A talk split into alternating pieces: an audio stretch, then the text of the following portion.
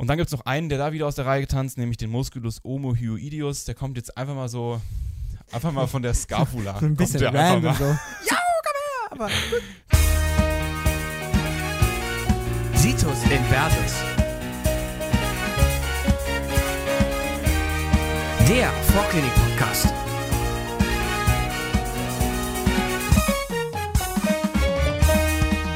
Hallo und herzlich willkommen, liebe Freunde, zu Situs Inversus, der Vorklinik-Podcast. Die vorerst letzte Anatomie-Folge, also genießt es nochmal in vollen Zügen. Ähm, heute Folge 6 zum Thema Kopf-Hals. Ähm, wir haben, wie, wie gesagt, wie, wie schon angekündigt, viele Gäste ähm, und äh, möchten euch deswegen nicht weiter auf, auf die Folter spannen und gehen direkt, direkt Vollgas.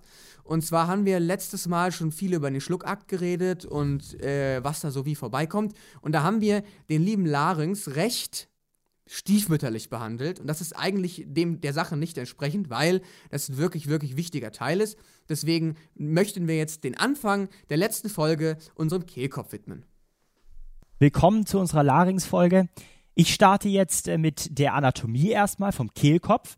Die kann man sich so vorstellen, man sagt ja auch jemandem an die Gurgel zu gehen, also die Hand da an den Hals dran zu packen. Und ich habe mir, hab mir einfach gedacht, so findet man am ehesten mal den Larynx und weiß auch ungefähr, wo er liegt, nämlich ungefähr die Höhe des, Halswirbelkör äh, des fünften Halswirbelkörpers.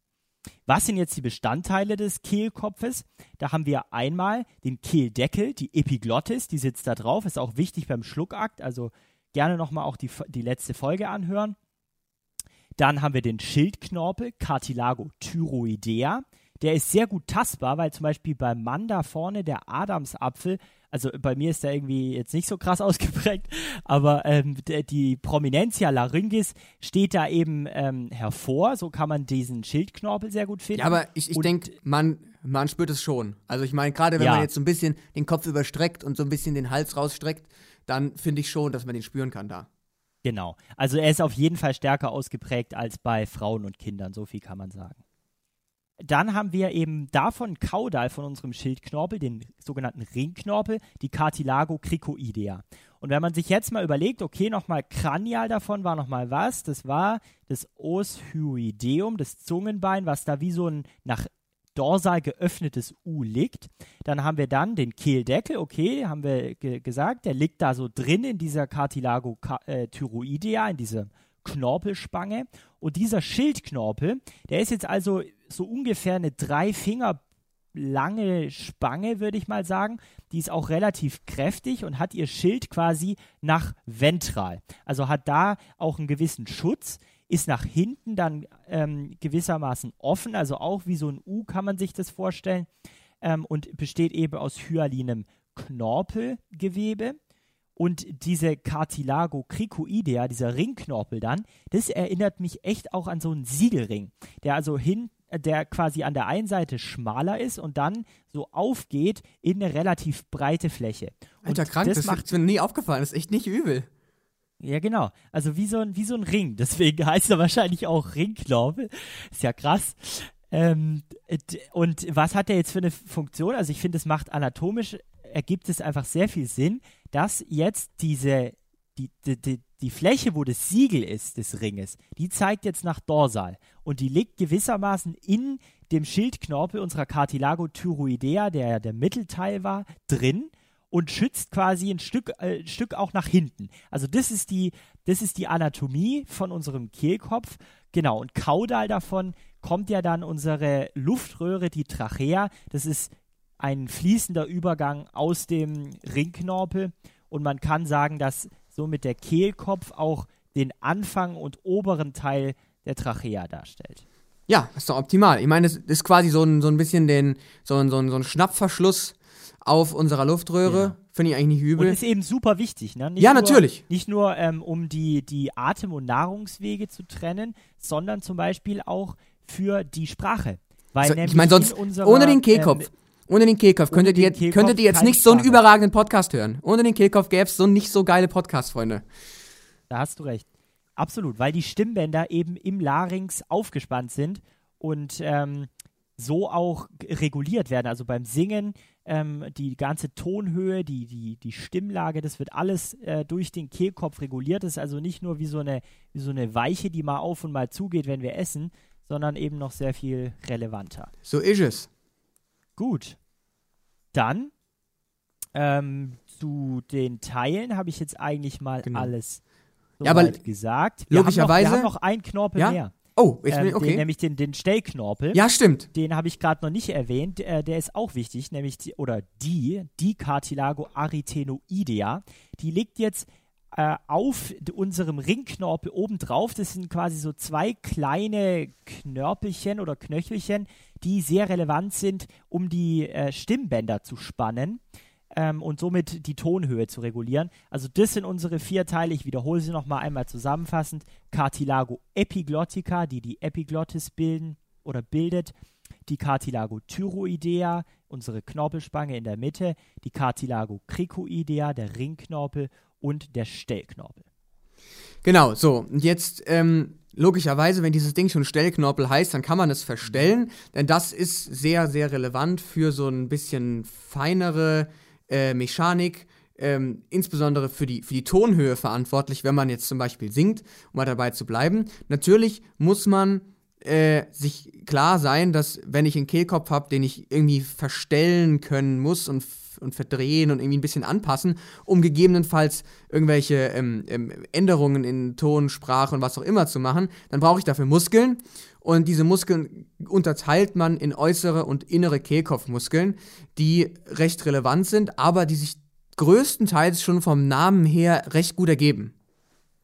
Genau, das finde ich, das, äh, das finde ich das Tolle an diesen Muskeln, zumindest den äußeren und inneren Muskeln beim Kehlkopf, die kann man sich über den Namen super gut erschließen und da kann man sich jetzt merken, die quasi die Präfixe, wie was die nochmal bedeuten. Also Tyro steht immer nochmal für den Schildknorpel, Kriko für den Ringknorpel und Ari, Ari oder Arytenoideus für den Stellknorpel. Also macht zum Beispiel der äußere Kehlkopfmuskel. Der Musculus cricothyroideus oder auch Anticus genannt, klinisch. Ähm, da ergibt es doch sehr viel Sinn, weil man sich aus dem Namen direkt äh, erschließen kann, wie er nämlich verläuft, vom äh, Ursprung nehmend am äh, Ringknorpel, eben ventral, und dann setzt er an am Schildknorpel. Und auch so die Funktion wird klar, weil das Ganze ist ja letztlich auch gelenkig verbunden. Wenn er eben den Schild und den Ringknorpel gegeneinander bewegt, dann kann er auch die Stimmbänder spannen, die eben in dem Schildknorpel drin liegen. Genau. Dann gehen wir weiter zur inneren Kehlkopfmuskulatur, die man sich mit demselben Schema gut erschließen kann. Da sprechen wir jetzt auch von den sogenannten Stellmuskeln, weil die alle ihren Ansatz am Stellknorpel, dem sogenannten Ari-Knorpel haben und da für die, für die Stellung der Stimmbänder und für die Spannung dieser Stimmbänder so relevant sind. Also da haben wir als erstes den Musculus cricoarytenoideus posterior. Die Lage ist klar, der Verlauf ist jetzt auch klar. Klinisch ist sehr relevant, das, da wird das Ganze Musculus posticus oder nur posticus genannt. Und das ist scheinbar der einzige Öffner der Stimmritze. Das heißt, wenn der ausfällt, also der wird innerviert durch den Nervus laryngeus recurrens, und wenn man den jetzt sozusagen man bewahre, aber wenn der jetzt durchgeschnitten werden sollte oder irgendeine Verletzung hat, dann könnte man seine Stimmritze nicht mehr adäquat öffnen, weil dann dieser Muskel nicht mehr innerviert wird. Und dann hätte man, könnte man erstens nicht mehr äh, irgendwie Phonation machen, sprechen. Und außerdem könnte es eben zu Atemproblemen und sogar Atemnot kommen. So ist es. Also, Deswegen ist dieser Muskel also sehr wichtig. ich habe mal gelesen, dass, dass, wenn der, dass wenn der Nervus laryngeus recurrens einseitig ausfällt, äußert sich das klinisch mit Heiserkeit, weil halt eben ein Teil von dieser Öffnung zubleibt. Und wenn, er, wenn, wenn sie halt beide kaputt sind, dann ist, kommt halt nichts mehr rein und nichts mehr raus. Und das ist, das klingt irgendwie nicht ganz angenehm, wenn man nicht mehr atmen kann. Deswegen nicht empfehlenswert. Aber naja, so weit, so gut. Ähm, Genau, da- das, das so zu den Muskeln, die muss man sich mal anschauen in, in einem Modell, wo sie wie, wo langlaufen, aber es ergibt sich halt relativ viel schon über die, äh, über das Ganze, ne? Ganz ja, kurz. ich war ja noch nicht, ja? ich war ja noch nicht ganz durch, ne? Ja, ja, ich habe alles gut. Äh, nur noch, ich habe nur noch einen zweiten. Ähm, das war nämlich der Musculus. Also das sind jetzt die wichtigsten, die wir hier dargestellt haben, weil wir ja euch die Grundlagen geben wollen. Dann äh, haben wir da noch eben als inneren Kehlkopfmuskel den Musculus cricoarytenoideus lateralis, klinisch eben auch lateralis genannt. das war soweit. Man kann sich fragen, wo war jetzt nochmal der Antikus? Der war ja ein äußerer Larynxmuskel. Genau. Den haben wir vorhin schon besprochen. Also halten wir fest, als Wichtig wichtigste zu auch sagen klinisch. zur Innervation ist eigentlich nur, dass die, äh, dass die alle vom ähm, Nervus laryngeus recurrens aus dem Nervus vagus, unserem zehnten Hirnnerven, wie ihr in der letzten Folge auch schon äh, hören könnt, innerviert werden. Wenn der also ausfällt, entweder einseitig oder beidseitig, der Nervus laryngeus recurrens, ist es in jedem Fall ein Problem. So ist es, ne? Dann ähm, gibt es ein paar Bänder, die man noch erwähnen sollte. Also die, die, zumindest mal die wichtigsten sollte man mal drauf haben, weil es wird halt eben nicht nur über Muskeln, sondern auch über Bänder verschnürt, damit es halt ordentlich stabil ist. Genau. Ähm, das ist äh, sehr relevant und aber auch gut herzuleiten, weil es, es sich dabei immer um die Verbindung zwischen den Knochen und Knorpeln, die wir jetzt äh, schon alle aufgezählt haben, handelt. Also wir haben zum Beispiel als erstes am weitesten Kranial die Membrana thyrohyoidea. Wie verläuft die jetzt? Okay, wir hören hier drin Thyro und wir hören Hyo. Os hyoideum war ja dieser Knochen, der kranial noch von der Cartilago thyroidea, also über dem Kehlkopf liegt. Und thyroidea war dann eben unser Schildknorpel, wo diese Membrana dann hinzieht. Der Verlauf ist also sehr klar, liegt dann ventral, ähm, äh, also äh, um, den, um diese Knorpelspange drum und eben auch ventral die Membrana thyrohyoidea zwischen Os hyoideum und Cartilago thyroidea. Die, das zweite, die zweite Verbindung ist dann die, das Ligamentum jetzt, Ligamentum cricothyroideum medianum, ähm, zwischen der Cartilago thyroidea und jetzt noch eine Stufe runter, dann zum Ringknorpel Cartilago cricoidea.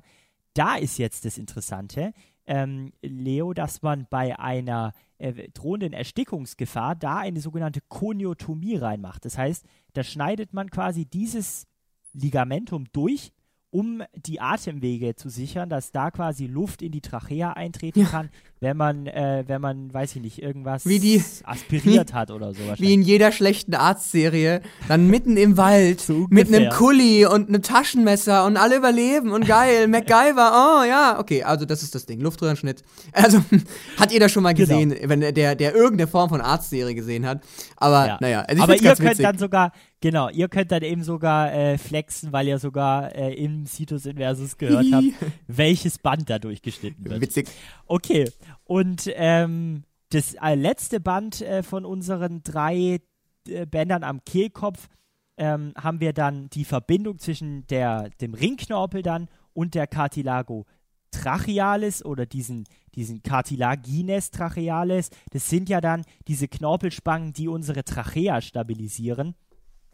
Ähm, das ist dann das Ligamentum annularia oder so, äh, beziehungsweise die Ligamentar annularia. Das sind einfach immer die Bänder, die dann auch zwischen diesen Knorpelspangen liegen. Und man sieht daran eben, dass der, der, die Trachea direkt letztlich mit dem Ringknorpel und damit ähm, mit dem Kehlkopf verbunden sind. Jo, aber es macht ja auch Sinn, dass, dass man den Deckel irgendwie ein bisschen an den Schlauch klebt. Naja. Ähm, Genau. So ganz final noch zur, zur Blutversorgung kann man festhalten, dass die Arterien ähm, immer erst zur Schilddrüse gehen, bevor sie ihre Abzweigungen zum, zum, zum Larynx abgeben.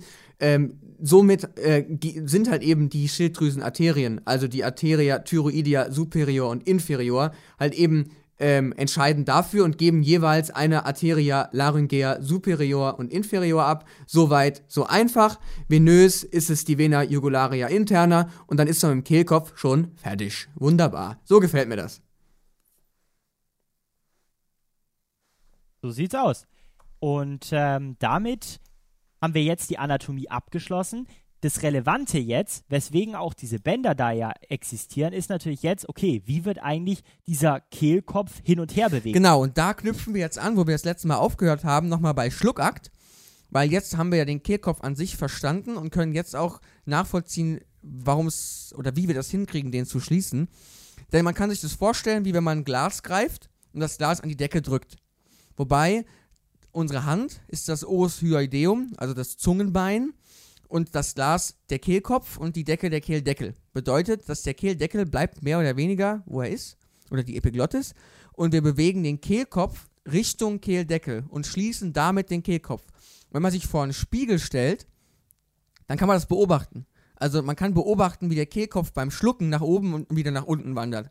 Ein kurzer Funfact, was ich witzig fand, wenn man jemanden erwürgt, dann bricht man dieses Osuideum. Fand ich witzig. Ja, ist zum Schießen, ja. Ja, ne? Also für den oder diejenige nicht, aber ist ja nicht mein Problem. Naja, und jetzt ist natürlich noch die Frage, wie bewegt man das Ganze? Und da haben sich die Anatomen wieder super schöne Begriffe ausgedacht, weil die heißen halt eben hyoidale Muskulatur. Und die gibt es einmal oben drüber und einmal oben drunter. Und das heißt dann logischerweise einmal suprahyoidale und einmal infrahyoidale Muskulatur. Und bei dieser suprahyoidalen Muskulatur handelt es sich dann eben entsprechend, wenn wir jetzt uns hier mal an Leos Topf orientieren würden, an der Muskulatur, die eben den Topf nach oben zieht und damit ähm, quasi einen Verschluss des ähm, Kehldeckels erzielt. So, dann gehen wir mal diese suprahyoidale Muskulatur durch. Ähm, so das Paradebeispiel für genau diese Bewegung stellt der Musculus digastricus dar. Der Musculus digastricus, der zieht im Prinzip einmal von dem Processus mastoideus nach vorne bis an die Mandibula. Und jetzt die Frage, ja, was hat es dann überhaupt für einen Bezug zum, ähm, zum Osioideum? Das ist dann eben so eine, so eine so eine bindegewebige Schlaufe, wo der einmal so durchläuft und dann quasi bei der Kontraktion sich verkürzt und dann an dieser Schlaufe zieht und dann dieses Osioidium so ein bisschen nach oben zieht. Daher kommt dann eben quasi hier dieser Effekt des ähm, nach oben, nach Kranialverlagerns im Prinzip genauso wie dieser hintere Anteil vom Musculus digastricus, ähm, den man dann eben auch Venter posterior nennt, ähm, läuft der Musculus stylohyoideus. Ja? Ähm, der zieht aber jetzt nicht vom Mastoid, sondern der kommt dann, wie der Name eben schon verrät, vom Prozessus styloideus. Das ist, glaube ich, am Os temporale, glaube müsste das sein. Genau, und zieht dann quasi von da direkt an dieses Os hyoideum. Ja, das ist dieser Knubbel hinterm Ohr. So ein kleiner. Stiel. Ja, ja, das ist Ja. das, was wir hatten ähm, äh, bei, der, bei der Mittelohrentzündung, was da halt eben gefährlich werden kann, wenn ihr euch erinnert. Folge Ja. 3, ne? Aber nur so nebenbei. Ja, war ich nicht dabei, habe ich leider keine Ahnung. Schande. Und dann fehlt eigentlich im Prinzip auch nur noch für die suprahyoidale Muskulatur der Mundboden. Und das sind einfach nur zwei Muskeln, die sich so ein bisschen flächig ausbreiten, quasi ventral vom, ähm, vom Osioidium Richtung Mandibula ziehen, nämlich einmal der Musculus geniohyoideus und der deutlich breitere und kaudaler liegende Musculus mylohyoideus. So, und auch die Innervation erschließt sich eigentlich relativ trivial und einfach von den ganzen. Da haben wir nämlich so ganz grob die hinteren Anteile von der suprahyoidalen Muskulatur, die übernimmt der Nervus facialis und die vorderen Anteile, die übernimmt dann der äh, Nervus mylohyoideus aus dem Nervus mandibularis. Ähm, das geht nahezu immer auf. Also schauen wir uns mal den Musculus digastricus an. Der hat einen vorderen hinteren Anteil. Der vordere Anteil, wie wir schon gesagt haben, mylohyoideus, der hintere Nervus facialis. Auch der stylohyoideus, hinterer Anteil, also ziemlich weit hinten, facialis. Aber der einzige, der so ein bisschen aus der Reihe tanzt, ist der Musculus geniohyoideus. Der liegt nämlich vorne, wird aber irgendwie trotzdem nicht vom Nervus mylohyoideus innerviert, sondern von Zervikalnerven. Und die infrahyoidale Muskulatur, die können wir jetzt auch noch ganz schnell durchziehen. Die ist nämlich super einfach von der, ähm, da ergibt sich einfach der Name, beziehungsweise wenn man den Namen weiß, dann hat man auch die, ähm, die Lage sofort drin. Da kann man sich ganz einfach merken, die gesamte infrahyoidale Muskulatur wird von der Ansa cervicalis profunda, also das ist ein Teil vom Plexus cervicalis innerviert. Und dann haben wir quasi drei Stationen, über die wir arbeiten können. Einmal übers Sternum, einmal über den Kehlkopf und einmal über das Osioidium. Und dann gibt es quasi einen Muskel, der zieht direkt vom Sternum an das Osioidium, heißt es dann Musculus sternohyoideus. Und dann gibt es einen Muskel, der macht auf der Hälfte erstmal Stopp beim Kehlkopf, das ist dann der Sternothyroideus. Und dann übernimmt sein Kollege, der Musculus thyrohyoideus, und macht den Rest, ähm, weil die es irgendwie alleine nicht schaffen und da lieber zu zweit unterwegs sind. Genau. Und dann gibt es noch einen, der da wieder aus der Reihe getanzt, nämlich den Musculus omohyoideus. Der kommt jetzt einfach mal so, einfach mal von der Scapula. So ein bisschen kommt der random so. Ja, komm her! Aber Genau, ja, also der zieht dann einfach mal von der Scapula rüber an das Osioidium. Aber die sind eben alle, um sich das nochmal klar zu machen, da in der Funktion, dass sie da dann den Kehlkopf ähm, und das gesamte Osioidium wieder nach unten ziehen, ja, also wieder das Öffnen, den Tropf nach unten ziehen, das Ganze wird aufgemacht. Der einzige Muskel, der da dann ähm, nicht ganz reinpasst, ist der Musculus thyrohyoideus, ja, nochmal klar machen, der ist ja direkt zwischen Kehlkopf und Osioidium und deswegen bewirkt er klar ein Herunterlagern des Osioidium, aber eben auch ein Hochziehen vom Kehlkopf, genau. Ja, also ein bisschen, ein bisschen, naja. Aber ja, und jetzt zu meiner absoluten Schande. Wir haben lange überlegt und philosophiert und uns Gedanken gemacht ohne Ende, weil wir haben noch ein letztes Thema, bevor wir Kopf-Hals abschließen können, aber uns ist keine Überleitung eingefallen. Gibt's heute halt mal nicht, gell? Zumindest keine gute. Deswegen müsst ihr jetzt einfach damit leben, dass wir jetzt einen relativ harten Cut machen von äh, den hyoidalen Muskeln hin zu den Ganglien. Weil es ist mir so ein bisschen aufgefallen beim Lernen, dass ganz oft werden diese Ganglien im Kopf irgendwie erwähnt und dann heißt es so, der nervt sie da rein, cool, aber mir hat damals niemand eine coole Übersicht gegeben und das möchten wir besser machen und haben uns deswegen nochmal diese ähm, vier dicken Ganglien rausgesucht und zwar das Ganglion ciliare, das Ganglion ptericopalatinum, das Ganglion otticum und das Ganglion submandibulare. Das sind so diese vier und was man vielleicht im Allgemeinen mal so festhalten könnte, ist, ähm, dass diese Kopfganglien halt eben verschiedene Radizes haben. Und zwar eine Radix parasympathica, eine Radix sympathica und eine Radix sensoria. Also das muss man sich dann halt auch an der Stelle vielleicht nochmal klar, es war mir zum Beispiel nicht ganz so klar. Also dass die irgendwie einen parasympathischen und einen sympathischen Einfluss haben, ja, verständlich, aber die haben auch einen sensorischen Anteil. Ja, also es gibt da auch eine Radix sensoria, die haben in irgendeiner Form auch noch eine Funktion bei der Übermittlung von sensorischen Reizen. Genau, also da kommen gleich noch zwei, drei Beispiele und dann ist es, denke ich, ein bisschen klarer. Dann kann man noch festhalten, dass die parasympathischen Fasern aus dem Nervus oculomotorius, facialis und glossopharyngeus in diesen Ganglien verschaltet werden und die sympathischen und sensorischen Fasern nicht. Außerdem, gut, muss man dazu sagen, Nervus vagus wird, wie wir aus Situs wissen, organnah verschaltet, deswegen fällt der auch raus. Aber zumindest merken wir uns, nicht alles wird verschaltet, aber ein bisschen schon. Also, ne, parasympathisch wird verschaltet, aber das halten wir jetzt einfach mal fest. Und dann würde ich jetzt einfach mal durchfetzen. Ganglion Ciliare ganz am Anfang, wir erinnern uns, in der Orbita, da so hinterm Auge so ein bisschen, lateral des Nervus opticus und die Radix parasympathica stellt hier der Nervus oculomotorius, die Radix sympathica, ähm, Ganglion aus eben diesem Ganglion cervicale superius, was ja auch was mit ähm, diesem Plexus ähm, cervicalis zu tun hat. Und dann haben wir noch, es, es ist so, das klingt so schlau, eine, ein äh, Rami ad Ganglion ciliare. Also an sich einfach Rami, die zum Ganglion ciliare gehen, ja. aus dem Nervus nasociliaris, der aus dem Ophthalmicus kommt. Und das ist dann die Radix sensoria. So, und das heißt, die drei haben wir. Und was macht das Ganze?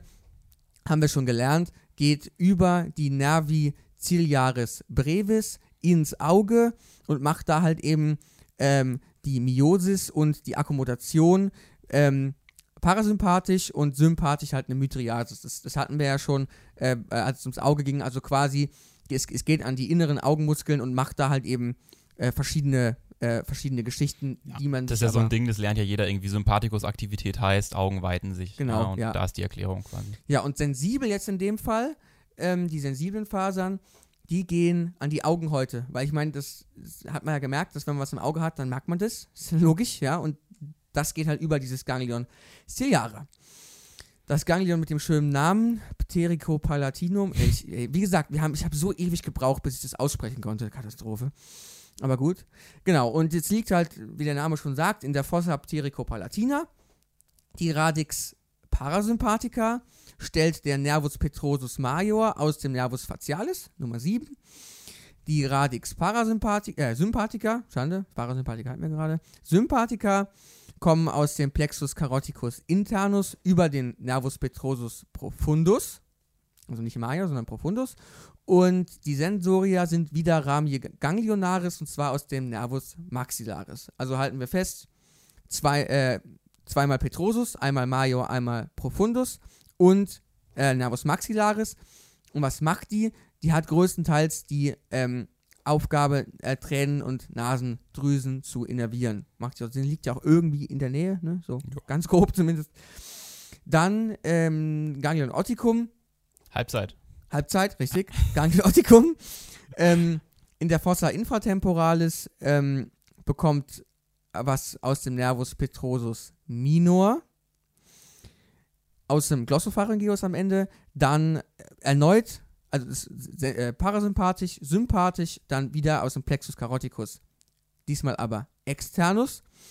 Und dann ähm, wieder so fancy Rami, Rami ganglionaris nervi mandibularis, wäre dann der, der sensorische Teil, aber zumindest ist es, ist es wieder ähnlich, es ist wieder ein Petrosus, der dies, diesmal Minor, der was Parasympathisches macht, ein Plexus caroticus, diesmal Externus, der was Sympathisches macht und der Nervus mandibularis, quasi ein Stockwerk tiefer vom Trigeminus, ähm, der den sensorischen Teil macht und da geht es in die Parottis. Ganz kurz noch zu Parottis. Ähm, eine der drei Speicheldrüsen, sei nochmal erwähnt, sitzt, heißt Ohrspeicheldrüse. Ich habe am Anfang echt gedacht, die macht so Schmalz oder sowas, aber. Ja, aber man sieht sie beim Preppen recht schnell. Ja, also das ist so das Erste, was einem irgendwie auffällt, wo man da versucht, ein paar Faciales-Äste darzustellen, dann irgendwie den Duktus erkennt. Und was auch so ein Ding ist, die münden ja dann so in dem Wangenbereich hier, gell? Und es war so ein Ding, wo ich mein Leben lang felsenfest davon überzeugt war, dass ich mir einmal da richtig heftig in die Backe gebissen habe und seitdem da irgendwie so eine kleine, so eine kleine Narbe oder irgendwas habe. Aber das ist der Ausführungsgang meines, äh, meiner Ohrspeicheldrüse. Ja, also tatsächlich, die findet man. Man findet die, ähm, also alle drei Speicheldrüsenausgänge kann ich oder kann man finden relativ easy, wenn man mal Zeit und Lust am Spiegel hat. Ja. Ja.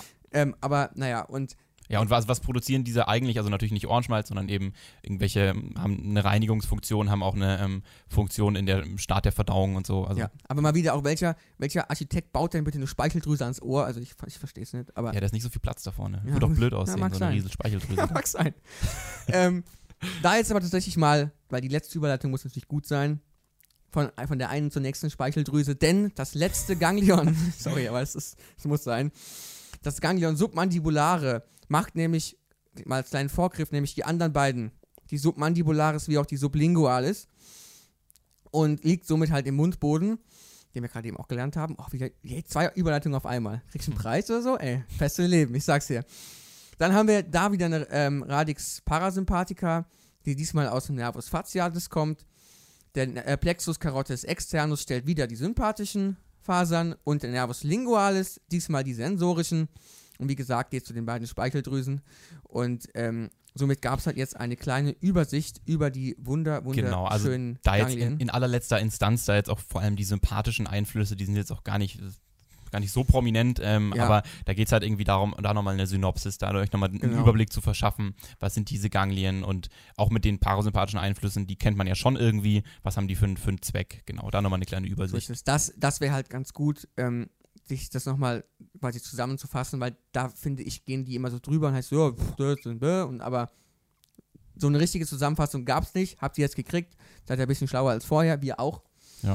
Und ähm, das war's, ne? Kopf-Hals. Ja. Ja, Testat 3 ist zu Ende. Ich hoffe, es euch, äh, eu- euch hat es gefallen. Es gibt ja noch ein kleines Special, wie ihr wisst. Uh, kurz angekündigt. Äh, liefern wir noch ein bisschen ZNS nach. Habt ihr schon angekündigt? Ja, Ach, stark. also quasi ja auf, äh, auf, auf allen Kanälen, die uns so zur, so, zur Verfügung ja. stehen. Und da möchte ich noch mal kurz festhalten, bevor wir Schluss machen, wäre super lieb, wenn ihr uns da ein bisschen Feedback geben könntet über die Social Media Kanäle, die so klassisch sind, so Instagram, Facebook haben wir alles am Start.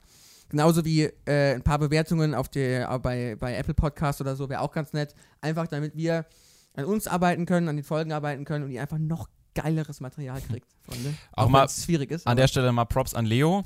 Da, der, wie ihr vielleicht gemerkt habt, im zweiten Teil dieser Folge, der wurde ein wenig später produziert als der erste. Das war organisatorischer Oh. Natur. Und ähm, der, also muss man, kann man ehrlich sagen, hast eine, eine Zahnspange hat der Leo bekommen Oh aufgrund je. einer OP-Vorbereitung. Aber ich finde es hier richtig sauber gerockt äh, mit den mit den S und Erstmal, erstmal ohne allen Spaß. Ich habe mich, Umlauten. ich hab mich die, also, letzte Woche als von wir telefoniert haben vor einer Woche, da klang es noch anders. Ey, ich habe mich von Spiegel gestellt und geübt. Suprahyordale Muskulatur, ohne ja. Scheiß. Ah, es hat schon ein bisschen gewackelt, das Ganglion Ciliare oder so. Ja, ja, also lebt, lebt damit. Ich meine, ihr könnt es nicht ändern. Dafür ist halt der Inhalt so gut wie immer. Ne? ja aber- aber, super gemacht, Leo. Weltklasse. Deswegen, liebe Freunde der Sonne, wir bedanken uns recht herzlich fürs Zuhören. Wir bedanken uns für die viele positive Rückmeldungen, die wir kriegen. Wir wünschen Ja. euch viel Erfolg bei Kaufhals. Rockt es. Dann gibt es noch den, das ZNS von uns oben drauf und dann ist die Anatomie schon zu Ende. Und dann Wahnsinn. machen wir mal einen kurzen Anteaser. Es wird noch mehr kommen. Es wird auf jeden Fall noch mehr kommen. Ich In welcher Form und wie wissen wir noch nicht, aber der wird Podcast wird zum. Vorklinik Podcast. Deswegen, Freunde, viel Spaß, viel Freude. Auch Macht's noch, gut, viel Erfolg beim auch nochmal von Fabian. Dann bedanke auch ich mich ganz herzlich für eure Aufmerksamkeit, dass ihr zugehört habt. Wünsche euch alles Gute für die Testate, weiterhin viel Freude noch mit Anatomie und hoffentlich bis zum nächsten Mal. Bis dann. Ciao. Alles klar. Tschüss. Ciao, ciao.